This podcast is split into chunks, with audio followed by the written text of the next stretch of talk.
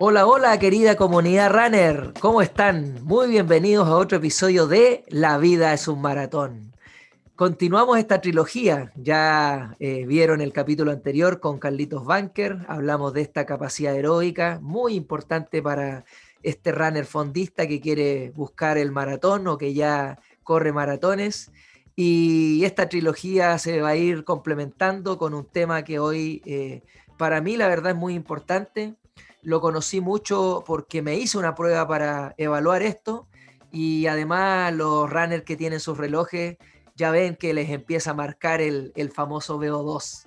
Así es que esa es la presentación del tema y para eso he encontrado un amigo en redes sociales, eh, un profesional del endurance, entrenador de deportes de resistencia y preparador físico de diferentes disciplinas deportivas, actualmente cursando un máster de entrenamiento para deportes de resistencia y con él vamos a hablar del VO2, todo lo que podamos hablar del VO2 en relación a el runner eh, y sobre todo al fondista que está preparando o pensando en preparar un maratón. Siempre bajo la mirada de esta persona que está iniciándose en el running, esta persona que está buscando correr su primer maratón y obviamente siempre complementando para todos los que ya tenemos un poquito más de experiencia en esto, desde el amateurismo a saber siempre del VO2 Max en este caso.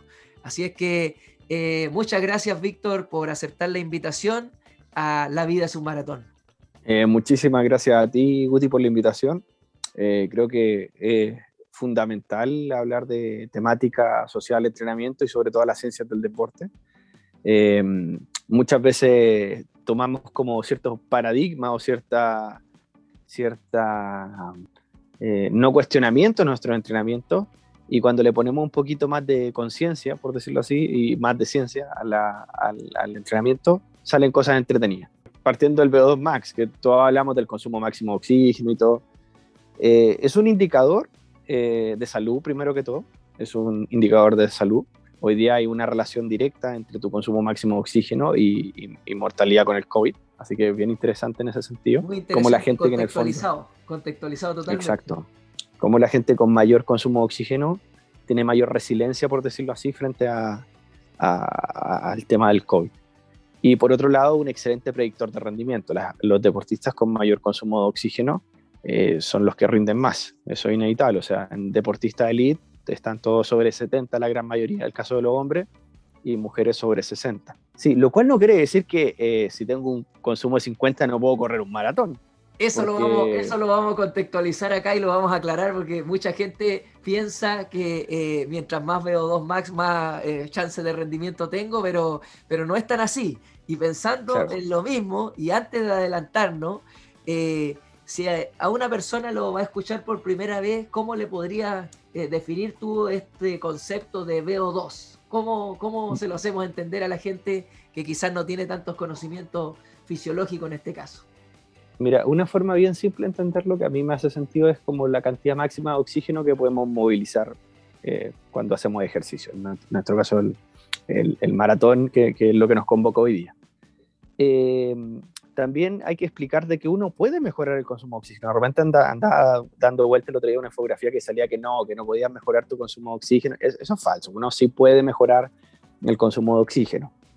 obviamente, si tuviéramos que hablar de porcentualmente, uno mejora más otras, otras, otras, otros sitios fisiológicos, por decirlo así, otro, otros aspectos más relacionados con los umbrales y, lo que habla el, el, relator anterior sobre la capacidad aeróbica. Eh, sin embargo, el consumo de oxígeno hay que, hay que trabajarlo. Y no, no solo tanto desde el punto de vista del oxígeno como tal, o de, lo que se estamos hablando con una máquina de ergospirometría. Hay que, hay, que, hay que trabajar la alta intensidad, porque finalmente podemos hacer una valoración de nuestro consumo de oxígeno en una, una trotadora, pero eh, eso hay que entender que las adecuaciones espaciotemporales y sobre todo a nivel de zancada va a diferir de, de lo que es en pista. Hoy día hay máquinas de consumo portátiles, claramente son un poco caras, pues si, las comparamos con, para, la, para, la, realidad común de un runner. Están más pensadas para deportistas de alto rendimiento o, gente que de verdad está muy dedicada. Entonces, eh, a partir de todo esto, ¿qué quiero llegar? Hay pruebas que son de tipo incremental en, en rampa y escalonadas, y eh, se, se, va aumentando un porcentual hasta que llegamos a, a, a un, un, un límite funcional, por decirlo así, y un poquito antes estaría nuestro, nuestro consumo máximo de oxígeno.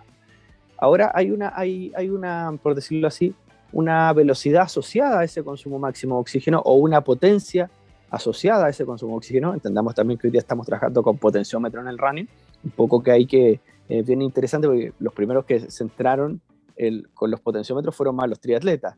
Al principio uno le decía a un runner, oye, un potenciómetro, no es ciclismo. No, no, pero es que ahora salieron estos estimadores de potencia que son muy, muy, muy fáciles de llevar, digamos, son, y tienen bastante precisión. Se han ido perfeccionando. Nuestro, que ese va a ser otro episodio del podcast. ¿ah? Lo dejamos Exacto. de inmediato claro. Después de mi experiencia sí, sí. entrenando casi prácticamente dos años con, un mundo. con potencia. Es un Ahí mundo. tenemos otro mundo. es un mundo, pero lo, lo, entretenido de esto, más allá del. fue, digamos, más nombrándolo, estamos nombrando hoy día el tema del potenciómetro, eh, es esa, esa intensidad a la que alcanzamos nuestro consumo máximo de oxígeno. Y esa, esa intensidad tiene un tiempo límite, que se habla que está entre los 3 a 8 minutos. Eh, propuesto de repente hay estudios de Verónica Vilar, bien, entretenido, bien entretenido donde equivaldría, eh, depende, depende, un poco del ritmo del, del, atleta o del runner que estemos hablando. Claro, claro. Del, del, okay. eh, podría estar entre 3 y 8 minutos. Eh, obviamente, por ejemplo, si tomamos un 2000 y nuestro runner está en 3 al 1000, por ejemplo, y hace 6, claro, uno diría que el paso de kilómetro de 3 minutos, a 3 minutos te debería dar eh, una velocidad relativamente cercana a la velocidad aeróbica máxima. ¿Ok? Claro, claro. O, obviamente son test de campos esto. Entonces, lo que tratamos de decir acá es, usted puede tomar un test de campo, puede tomar un 1000 metros, 2000, 3000, depende del nivel de la persona, y buscar un rango de 5 minutos, de 5 minutos. ¿Ok? Y ahí uno empieza a sacar eh, cuenta y dice, mira, acá están, acá están mis series de consumo de oxígeno. Y, y eso facilita mucho porque eh, de repente eh, llegar a una máquina de consumo a veces no es tan fácil. No, no, no todos disponemos de, de, de un centro a, la, a, mano para poder evaluarnos o, o no disponemos de, de, algún, de alguna universidad que, que, que se quieran pegar la paleteada de evaluar runners. Claro, que, no estaría mal. Es así, en los laboratorios, ¿cierto? Se, se trata de, de, ocupar harto las tesis y buscar la, la manera de, de, medirse. Pero ahora es más accesible Exacto. que antes, ¿eh? es más accesible. Sí. Por ahí yo en Santiago me medí, ahí con, con Héctor Pasi, que lo debes ubicar. Excelente, eh, sí, pues excelente Pasi. Eh, Fue, eh, con él yo me medí el VO2 y está muy ahí habituado para los runners y, y un precio bastante económico para tener el dato. ¿ah? El dato, como sí. dices tú, pruebas de campo que se pueden complementar. Pruebas de campo y entender también de que hay mucha, hay mucha métrica que vamos sacando de la data del entrenamiento que no, nos permite ir contrastando también ahí estas mejoras. O sea, el consumo de oxígeno es, es, es algo esencial, digamos, pero claramente también en, en, en, ese, en esa producción energética, digamos, porque básicamente yo necesito aire, tengo que movilizar ese aire, transportarlo a través de la sangre, los glóbulos rojos, y, empezamos a obtener energía a partir de la oxidación de sustrato. Entonces hay, todo un rollo ahí también a nivel mitocondrial con la respiración celular, de, cómo se van especializando las mitocondrias eh, y cómo va aumentando la población mitocondrial a partir de los diferentes estímulos. Mira, esto es bien polémico y va a depender. Por ejemplo, al principio los estudios planteaban de que eh, cuando yo hacía HIT aumentaba mi población mitocondrial. Después empezaron a, se empezaron a, a, depurar un poquito más los estudios y dependiendo también de la población y se dan cuenta, claro, que por un lado tenemos la, tenemos la calidad mitocondrial, tenemos la especialización de la maquinaria mitocondrial y por otro lado tenemos la, el, el, volumen, digamos, del volumen de población. Entonces, hoy día el consenso un poco va más hacia la, a que el volumen de entrenamiento aeróbico, digamos, te daría más adaptaciones de tipo mitocondrial a lo que se refiere más población y la especialización estaría más dada por los trabajos de calidad, digamos, por los trabajos de consumo, de ritmo más fuerte. Eso es importante porque eh, uno de repente empezamos a ver, claro, las mitocondrias para explicar son, son organelos que están, son claves para la respiración celular y para los procesos de obtención energética. Eh, básicamente viene de una, de, de, de, la prehistoria, digamos, de, de, antes de que nos definiéramos como seres humanos, y fue básicamente otro ser vivo, por explicarlo así, de hecho tienen otro tipo de ARN, claro. de ADN, que difiere del, del, nuestro, y es básicamente como que nos fuimos a rentar con este, este animalito, por decirlo así, y que nos pusimos de acuerdo, y empezamos a vivir en el mismo lugar que llamamos hoy día ser humano. ¿Dale? Buena, la, buena la analogía, buena. Así que eso, partiendo un poco para romper el hielo, partimos ahí explicando un poco ahí los test de campo, la adaptación a nivel enzimática, mitocondriales, y, básicamente eso en, una primera instancia. Oye, y con esto que ha sido la introducción, una excelente introducción, eh, queda más o menos claro que es un estímulo muy necesario para la persona, ¿cierto? Que en este caso se dedica a correr. Eh, a generar, ¿cierto? Eh, este largo aliento o, este, o esta distancia, ¿cierto? Como llamamos, este endurance, o, esta persona que va a correr mucha distancia pensando en el maratón, puede ser, no sé, pues, un trail que corren, ¿cierto? Eh, más allá de 42 kilómetros, ya se transforman en, en, Hoy día estamos en Mont Blanc, en, que corren, ¿cuántos? 160 kilómetros. Así que había los, los videos, una locura. Es una locura. Entonces ahí también. Pero, pero una locura que, yo creo que a todos nos gustaría vivir alguna vez. Sí, sin duda. Entonces, pensando eh, en ese runner que, se quedó con nosotros corriendo eh, y en esa persona que va a correr su primer maratón y que quizás no tiene tanta experiencia, eh, ¿tú cómo podrías decirle a esta persona o, o, de qué manera le podrías decir a esta persona que empiece a introducirse en esta zona del VO2 Max de alguna manera un poquito más empírica, sin quizás tener eh, un entrenador tan focalizado, más autodidacta? ¿Cómo lo podrías invitar a que entre en esta zona? Sí, sí, mira, en, el fondo hay diferentes propuestas de, intensidad, pero lo más concreto es decir a qué velocidad estamos corriendo por distancia, porque en el fondo esa es la esencia del atletismo. Eh, eh, la marca eh, un deporte de, básicamente de, tiempo de tiempo de eso una contrarreloj eso de eso se trata el atletismo entonces lo primero es determinar como hablamos esta idea de los tiempos límite y tomar un test de 2000 por ejemplo o de 5 minutos andaría de una excelente forma poder poder sacar una una una velocidad aeróbica máxima en el fondo la velocidad de consumo de oxígeno la, la pillamos por ahí, en torno a los 5 minutos. Entonces yo recomendaría por un lado un test asociado más a determinar carga eh, de alta intensidad en 5 minutos y por otro lado tomaría otro tipo de test para determinar otro tipo de zona de entrenamiento, más asociado a la critical velocity, que eso, eso da parte en realidad, pero eh, indirectamente uno sabe que eh, series sobre critical velocity ya deberían ir a, ya trabajando en alta intensidad, ¿vale? Eso como a, a grosso modo. ¿Le podría explicar ahí a la gente esa parte de más técnica de este critical velocity? la critical velocity o la, o la, potencia crítica o la velocidad crítica, o el FTP, que también se le conoce como umbral de potencia funcional, claro. Eh, es, una, es una síntona dentro de una relación hiperbólica, o más, más complicado todavía. Es básicamente un, un umbral, por decirlo así, de, de, mm, eh, de, mm, de fatiga, por, de alguna manera bien simple, como lo define Strike un umbral de fatiga que básicamente nos ayuda a, ver eh, la zona eh, en la que estamos trabajando. Más o menos la velocidad crítica anda en torno a los 30 minutos, un poco pasado. Igual es individualizado y va a depender de cuántos parámetros estemos utilizando. Pero más, o menos andaría cercano a un 10K, para explicarlo de manera bien rudimentaria. Es una buena referencia, muy buena referencia. En el, en el fondo, esto, ¿qué nos podría servir? Tener consideración en un 10K y tener consideración en un 1500, por ejemplo. Serían dos distancias bien, bien base que, que, utilizamos. De hecho, yo lo ocupo eso, digamos. O sea, saco los perfiles de, de, paso kilómetro y de potencia en, en diferentes distancias. Y básicamente eh, uno tiene que ir, ir, completando esta idea de curva potencia-tiempo o curva velocidad-tiempo. Por ejemplo, yo trabajo con Vangelis Rael, que él más o menos anda fuerte, está para bajar de 15 minutos a un 5000, es un, un, buen rendimiento, digamos, para, para la media del atletismo, del running.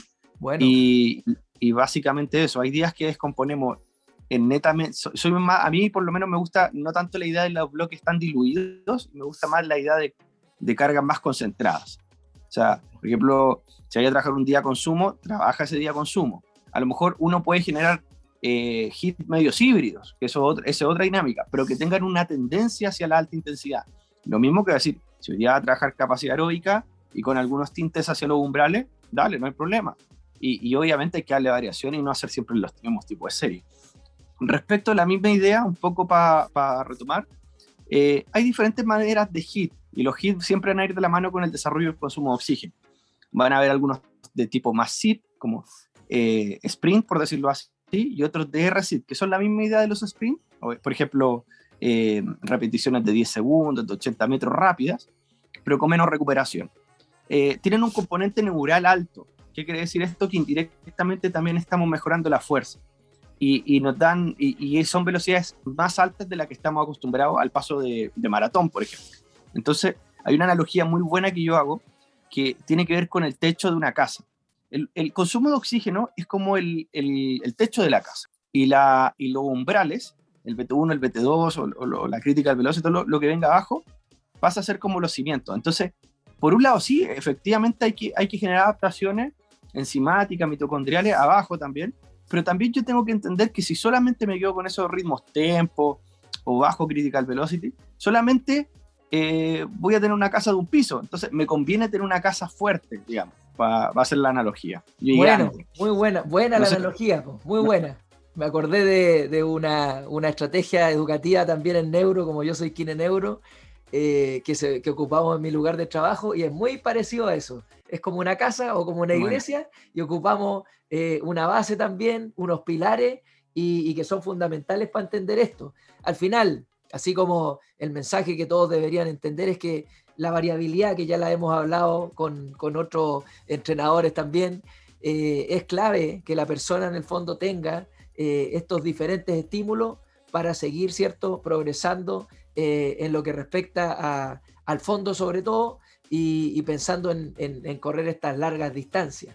Por ahí se podría preguntar la gente, eh, ¿y por qué voy a andar corriendo, como decías tú, 100 eh, metros o 400 metros si yo voy a correr maratón? Eso también es una pregunta recurrente. ¿Qué opinas de eso? Claro. Yo, le, yo lo invito un poco a, ver a los grandes, Haile Gebrselassie, eh, o, o, en el caso de Bekele, y uno se va dando cuenta que hay un respeto hacia la maratón. O sea, no estoy diciendo que si tú quieres correr de la noche a la mañana una maratón, me parece genial también, pero prepárala. Sí. Pero fíjate que los grandes atletas, Totalmente. y en el ciclismo y en todas las disciplinas, van de menos a más. En el fondo, eh, Haile corre bajo 3.35 el 1500, o corría, mejor dicho. Lo mismo que le tiene unas marcas brutales. Y de a poco van pasándose a la media. Hay como un ritual, hay como un respeto hacia el al desafío. No estoy diciendo en el fondo que esto tampoco caiga como que, oh, oh no, no puedo correr una maratón porque solamente es para los lo del Olimpo. No, no.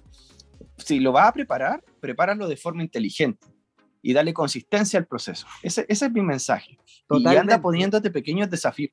Totalmente. Yo, yo encuentro, y lo digo siempre, ¿ah? que yo como me salté al maratón por mi historia de vida, eh, yo miro para atrás y si hubiese tenido la posibilidad de quemar estas etapas, yo creo que las hubiese tomado y hubiese quemado estas etapas, porque yo soy bien cuadrado en ese sentido, y lo más probable es que hubiese hecho este ciclo de ir quemando las distancias hasta llegar al maratón, eh, porque uno llega, claro, con, una ventaja mayor de estos estímulos a lo largo del tiempo y neuromuscularmente uno llega más preparado. Así que eh, el mensaje es ese y lo comparto, ¿ah? totalmente. Ahora, no quiere decir que una persona se quiere disfrutar y, preparar responsablemente, como dices tú, e inteligentemente un maratón bien guiado, no lo pueda pasar, eh, lo pueda pasar bien también y, y, se pueda enganchar eh, de, esta, de esta carrera tan hermosa.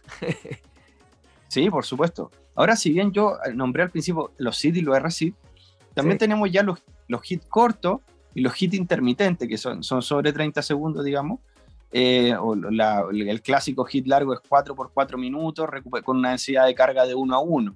O, de repente si lo quieres acidificar un poco más y que haya más tolerancia a aguantar ahí un poco de acidosis, digamos, metabólica, eh, la corta a la mitad. Y, claramente eh, eh, estos intermitentes de 30 por 15 segundos, 30 de trabajo, 15 de, de las famosas series Village, que también se les conoce, también generan eh, adaptaciones bien interesantes y son, son una, una, forma más llevadera, sobre todo cuando no podemos tolerar los hits más largos.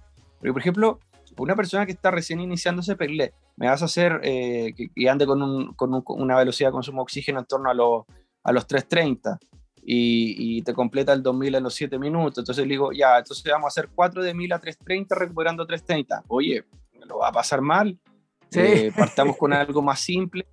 Hay, hoy día se utilizan, por ejemplo, en, con potencia hay unas ideas como el FRC o la W Prime, que tiene que ver con la capacidad de trabajo sobre este umbral de, de fatiga que hablábamos, esta, esta critical velocity, esta potencia crítica, que, que, que, por ejemplo en el ciclismo bien entretenido deberían sacar la app para running, yo creo que la van a terminar sacando pronto, que tú puedes ver, por ejemplo, la cantidad de trabajo y de forma dinámica que, que puedes realizar sobre este umbral, ¿ok? Entonces como un vaciado, es como un vaciado de batería, por decirlo así. Entonces, la recuperación recarga las pilas, eh, en ejecución se va agotando la batería. Y, y, un poco eso, también hay que entender que todo esto va a ir de la mano de periodización. No, no quiere decir que en el fondo en un periodo base yo no pueda meter ningún estímulo de alta intensidad.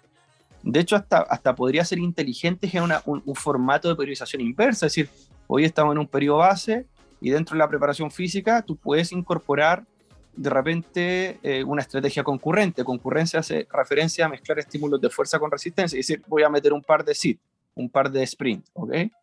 Eh, o, en, en, un día específico de fuerza o un día específico para, o en la misma ascensión. Entonces, eh, podemos partir con la alta intensidad en un periodo base sin problema. Obviamente, en la medida que nos vamos acercando ya al objetivo principal, nuestros trabajos HIT y nuestros trabajos tempo, todos los trabajos que estemos haciendo, tienen que ir con una, con una idea o una lógica o un propósito hacia los ritmos más tácticos, ¿ok? Claro, eh, no, muy bien, muy bien. Oye, esa es mi visión, por lo menos. Muy buena, puede, muy buena la verdad. Te hago la, la siguiente consulta. Eh, si pensamos en una persona que, que ya, que, entrena tres veces a la semana, una persona que recién se está iniciando, una persona que ya entrena cinco veces a la semana y otra que entrena seis y deja un día de descanso. Eh, ¿Qué pasa con, con, con, este entrenamiento de VO2 tan importante, que es un entrenamiento claramente de calidad, que va a potenciar todo lo que tú has nombrado? Eh, estas personas, ¿cómo deberían adecuar estos estímulos en referencia a, a, a días trabajados? No pensando en volumen, sino quizá en, los días que te menciono, 3, 5 y 6. ¿Cómo podrías ordenar tú eso con respecto a los otros estímulos que, que se van trabajando, como la capacidad aeróbica, como el umbral? Eh, mira, aquí pasa algo, como dice bien, eh, claro, me puede generar eh, eh, aspectos bien interesantes sobre todo lo que es amortiguación de pH, todo, todo lo que se hable, adaptaciones mitocondriales, pero un hit bien hecho es destructivo. Entonces, como, como trabajo bien duro, hay que, hay que tener sus salvedades. O sea, yo no puedo hacer hit toda una semana y el que te diga que él hace hit toda la semana, eso no está haciendo hit. ¿ok? Hit de, eh, hablando de, de, consumo de oxígeno, de, del real hit, digamos. Claro. Entonces, yo como, como tope, por lo menos deportistas cuando he trabajado en periodos más de choque, en, en un bloque más de choque, voy como máximo dos series de hit a la, a la semana y, y, que esa semana prepárate porque hay andar molido, o sea... Claro. Eh, eh, de hecho, un, un, una, un tip bien bueno que utilizamos con algún deportista es, además de la, de la encuesta que te da Training Peaks, de repente que te dice como unas caritas, ¿cómo sintió esta sesión? Y sale sí. una muriendo. Dale, tú puedes lo incorporó Garmin, ¿eh? ojo, lo incorporó Garmin sí. hace poco.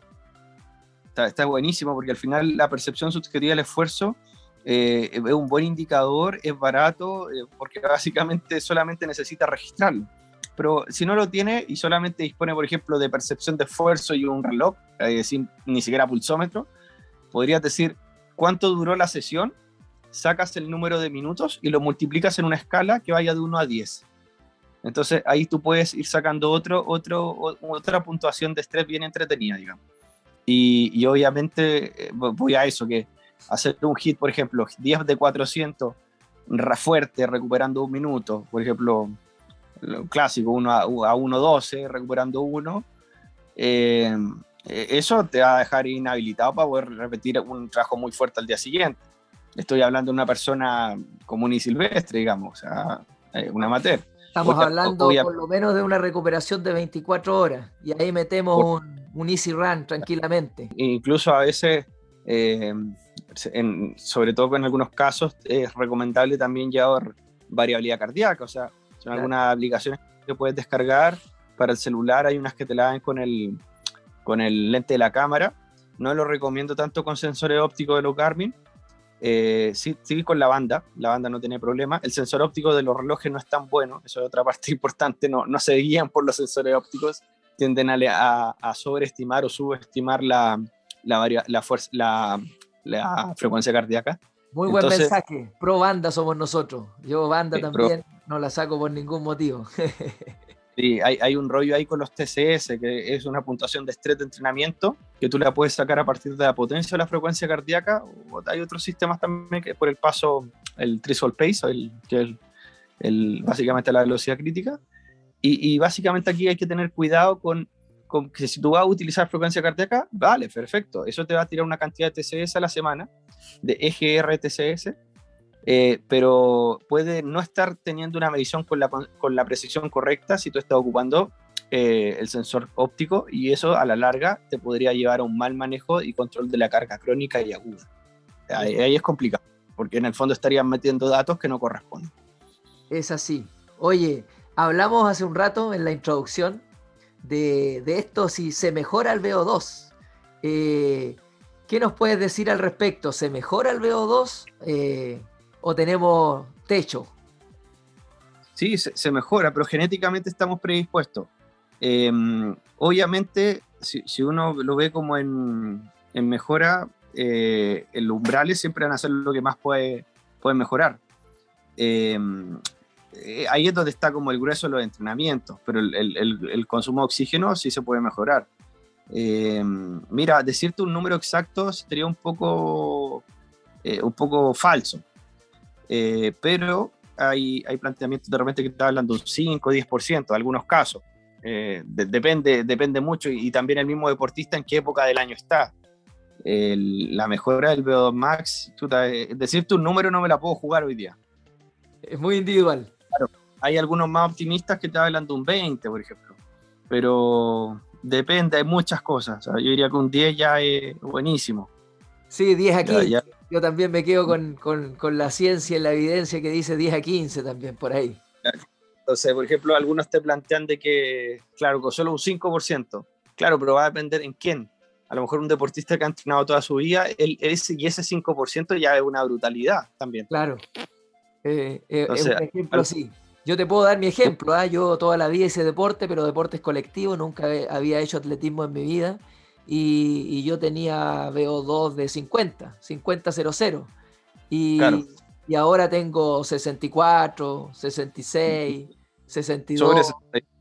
Claro, y eso lo mejoré con, solamente con, con el atletismo. Y que corro, tengo 39 años, partí a los 33, o sea, eh, eso es lo que he logrado mejorar y, no veo que vaya a mejorar más que eso, la verdad.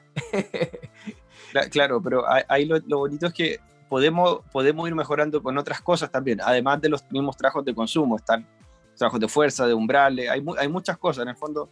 El, trabajo de consumo de oxígeno hay que tener cuidado también y no hay que pasarse, porque muchas veces a veces eh, buscamos de... Mm, buscamos muchas series en consumo de oxígeno. Hay, hay, unas recomendaciones, por ejemplo, hay que se habla de que un mínimo acumulado que deberíamos tener con hit de tipo más largo o, más acercándonos más al 95 100 del, del V2 Max en velocidad, eh, deberían ser unos 12 minutos como mínimo. Okay. Eh, y, y, claro, ya si empezáis a hablar de alguien ya más cototo, alguien que ya lleva más tiempo en el tema, puede trabajar fácil 20 minutos. Se puede doblar, puede doblar el, el, el, el tiempo del, del, que es más novato. Eh, son tablas de recomendación. Eh, esto también en el fondo sabemos que empíricamente eh, tienes un grupo y lo tienes que ir gestionando.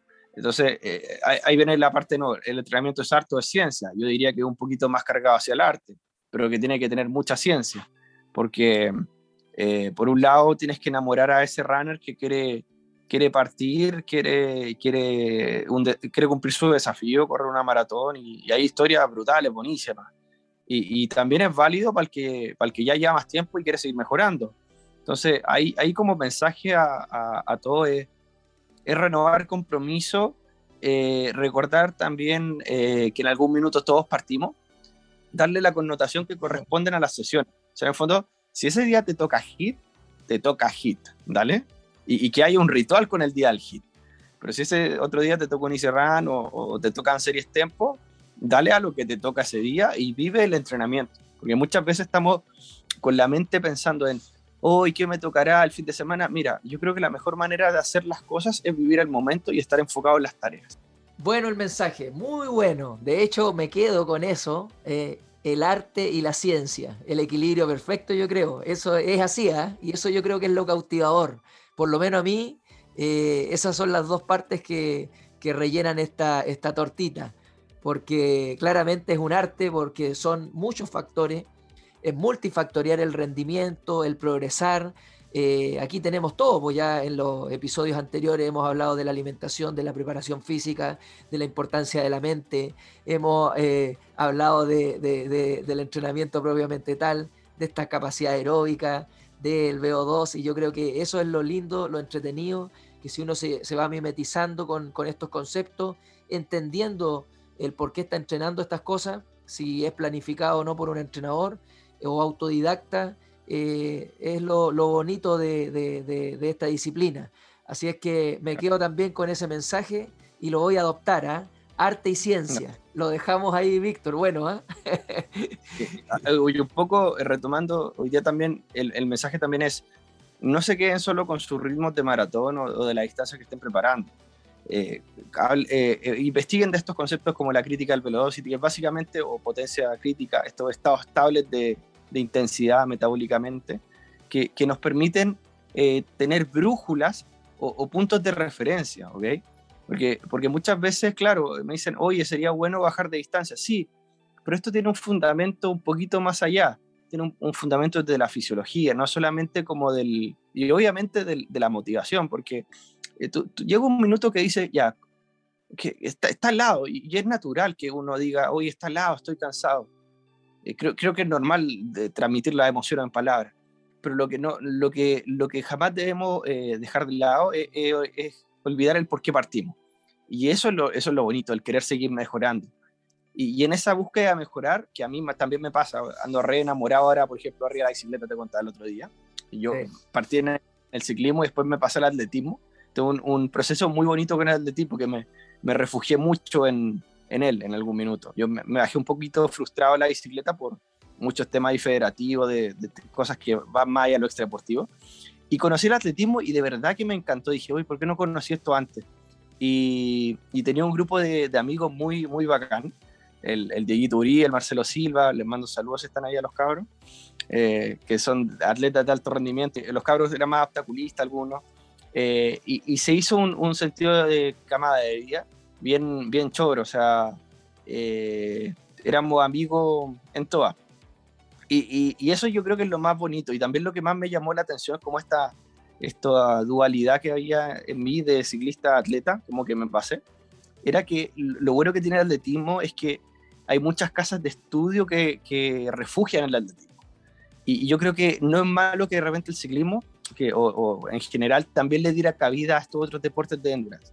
Porque a la larga eh, a todos nos gusta esto, pues nos gusta esto de ir mejorando. Entonces, eh, lamentablemente las universidades no deben ser el lugar donde, donde los cabros pierdan sus sueños deportivos, todo lo contrario. Sí, mira, un poco eh, Diego era el corredor, hoy día eh, corre 1424, entrena con la profesora Julia del Río. En su momento éramos todos del grupo del profe Mario Rodríguez, excelente profe, un, uno de mis grandes entrenadores que tenía. Y, y creo que ese fue lo más bonito, que había un coach con valores que, que, nos mostraba que había más. Era, no, sé, no era solo correr, era, era llevar el rollo de la resistencia, el entrenamiento, la disciplina y el ser persona en, en todos los aspectos de la vida. Y, y, a lo mejor puede que yo igual reconozco que soy alguien bien, bien apasionado y obsesivo hasta cierto punto con mi materia. De hecho, estoy haciendo un, como te conté, estoy terminando mi máster en la Universidad Católica de Murcia. Más adelante quiero sacar mi doctorado, si se podrá. Veamos cómo anda el, el mundo aquí a un año más. Sí, dale, dale nomás, dale. y, y, y, y, claro, y al final te das cuenta, puede que tú tengas un poco más de conocimiento, me refiero, o puedes que tengas un poquito más de acceso a, a, otra información de fuerza, de lo que sea, pero el compartir con otro chico, que a lo mejor es capo en periodismo, que, que es, es, profesor de educación física, que es kinesiólogo, que es médico, que eso, eso no tiene precio y al final eh, yo creo que el, el deporte tiene un rollo bien sociabilizador y te hace tener empatía, eh, porque en el fondo cuando decís ya 10 de 400, puta, yo creo que a varios se les aprieta la guata cuando digo 10 de 400. Claro. Y, y como, dice, como dice Gabriela Mistral, o sea, la humanidad hay algo que humanizar. Y pucha que yo encuentro que el deporte ayuda a humanizar a, las personas, te, ayuda a lograr cosas simples como un plato de comida, como una ducha caliente después de un, de, una, de un pedaleo frío, por ejemplo. Cuando, recuerdo a mi abuela cuando, cuando hacía cazuelas después de llegar a pedalear. O recuerdo cuando te tomabas una Gatorade helada después de un trote en el, en el San Cristóbal en el verano. ¿no? Son cosas bien emotivas y yo, yo creo que el deporte es una, una apología al, al, sentirte vivo. Yo por ahí va el, mi no, Muy bueno tu mensaje y eso es aterrizable, pero totalmente al contexto eh, que hemos estado viviendo con esta pandemia, de que volvimos a valorar lo simple, si, si antes quizás no lo tomábamos muy en cuenta, lo mismo que dices tú, una ducha calentita, eh, el disfrutar el, el, aire libre, ¿cierto? La naturaleza, que antes quizás tú pasabas nomás corriendo por ahí y no le tomabas eh, atención a, a, los árboles, a los pájaros, y después de la pandemia que estuvimos tan, o sea, con, con la pandemia, que, hemos, que estuvimos tan, ¿cierto?, con restricciones, empezó a valorar la gente realmente eso, y, y es lo simple, es lo que dices tú, eh, valoremos eso, y, y, me quedo también con, con no olvidarte de tus inicios, porque claro, uno va avanzando en esto, y te vas olvidando de lo que te costó o de los errores que cometiste para aprender en el caminito. Y, y, al final hay que pensar en eso, que no te puedes comparar con procesos anteriores tampoco, porque el día de hoy es diferente, tienes más herramientas quizás, eh, o estás pasando eh, momentos no muy buenos, pero siempre vas a tener la oportunidad de, de, darle la vuelta. Y, y, lo, y, lo, otro, antes que me olvide, lo que dices tú es es fundamental y, es muy bonito eso del compartir las diferentes profesiones, porque al final es una pasión, es un arte que engloba mucho al, cuerpo humano y desde todas las aristas tú puedes sacar el, mensaje mayor, que es disfrutar esto, eh, practicar actividad física, sea la que sea el deporte, que al final somos los menos, y eso es lo más triste, que, este mundo ojalá lo pudiera descubrir más gente, porque los beneficios son eh, muchos y, cada vez nuestra sociedad va para el otro camino. Oye, para ir cerrando, pensando en el VO2, ¿qué le decimos a la gente que, ve su reloj Garmin o el reloj de la marca que sea? Eh, no, no, auspicia Garmin por si acaso, ¿eh? Eh, el reloj de la marca que sea y ve su, y ve su VO2. ya lo dijiste un poquito, pero que se preocupe la gente de eso o es un, parámetro nomás. y voy a explicarlo bien simple. No es, no es el VO2 max real, es una estimación que se hacen a partir de ecuaciones del American College en algunos casos, o de mismos datos de, de, mm, de, de Garmin, digamos. son indicadores interesantes, pero van a estar van a se van a levantar esos indicadores a partir de, de los entrenamientos que estemos realizando. Entonces, eh, yo, yo, en lo personal considero que la mejor manera de saber una velocidad no tan lejana al tomarte una máquina de consumo, porque se va a hacer como el gol estándar, va a ser con un test de 5 minutos. Entonces, eh, terminada cada, cierto tiempo, es bueno ir chequeándose en un test de 30 minutos y uno de 5, como consejo. Muy buen consejo. Lo dejamos anotado ahí, ¿eh? para todos los entrenadores, para todos los autodidactas. no, es que no pesquen las otras métricas, pero si usted quiere garantizar realmente de saber qué velocidad está más cercana a eso, toma un 5 minutos. Perfecto. Perfecto. Oye, Víctor, así es que solo agradecerte eh, eh, que me hayas aceptado la invitación, la disponibilidad, la buena onda.